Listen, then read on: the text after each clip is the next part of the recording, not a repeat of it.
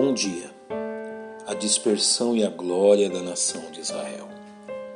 O leitor atento das Sagradas Escrituras encontra no Salmo 44 uma profunda questão espiritual, tendo a nação de Israel como pano de fundo teológico e histórico, a fim de destacar verdades preciosas a respeito da pessoa de Deus.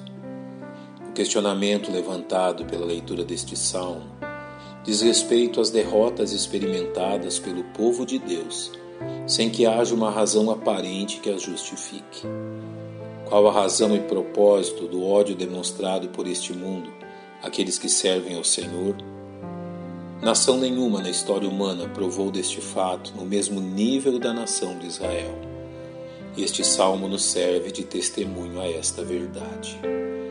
O salmista inicia sua dissertação recordando das maravilhosas intervenções de Deus em prol de seu povo.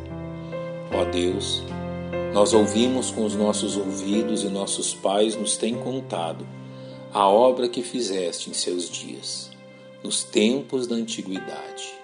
Como expulsaste os gentios com a tua mão e os plantastes a eles.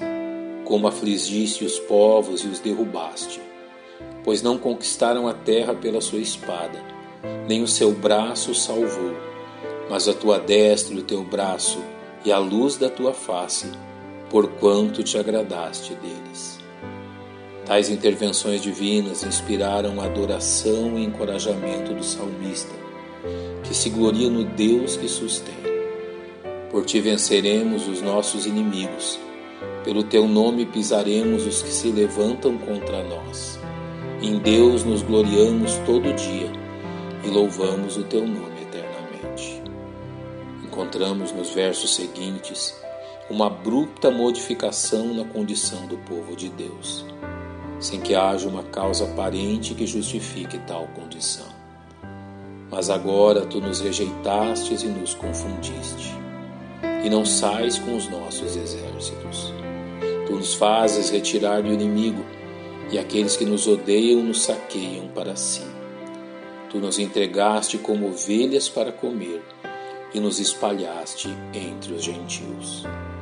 Subitamente espalhado entre as nações, o povo de Deus rapidamente se torna motivo de escárnio e zombaria por parte de seus inimigos. Tu nos pões por opróbrio aos nossos vizinhos, por escárnio e zombaria daqueles que estão à roda de nós. Tu nos pões por provérbio entre os gentios por movimento de cabeça entre os povos. Apesar das condições catastróficas descritas pelo salmista, ele testemunha que o coração do povo de Deus continuava fiel ao Senhor. Tudo isto nos sobreveio, contudo não nos esquecemos de ti, nem nos ouvemos falsamente contra a tua aliança. O nosso coração não voltou atrás, nem os nossos passos se desviaram das tuas veredas.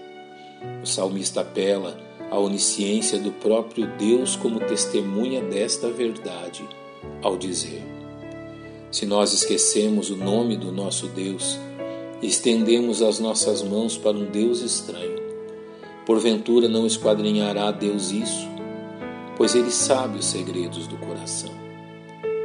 Finalmente, a razão do ódio das nações contra Israel é claramente revelada. Sim, por amor de ti. Somos mortos todo dia. Somos reputados como ovelhas para o matador. Nem pecado, nem infidelidade.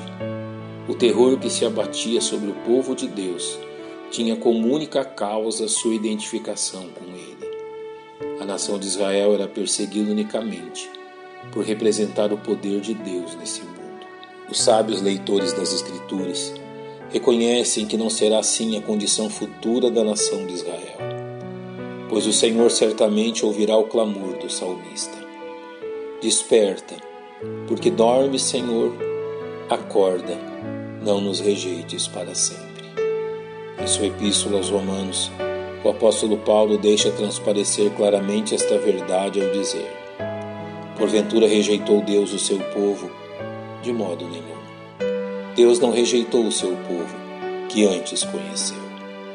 Muito em breve veremos a nação de Israel levantada ao lugar prometido a eles pelo Senhor.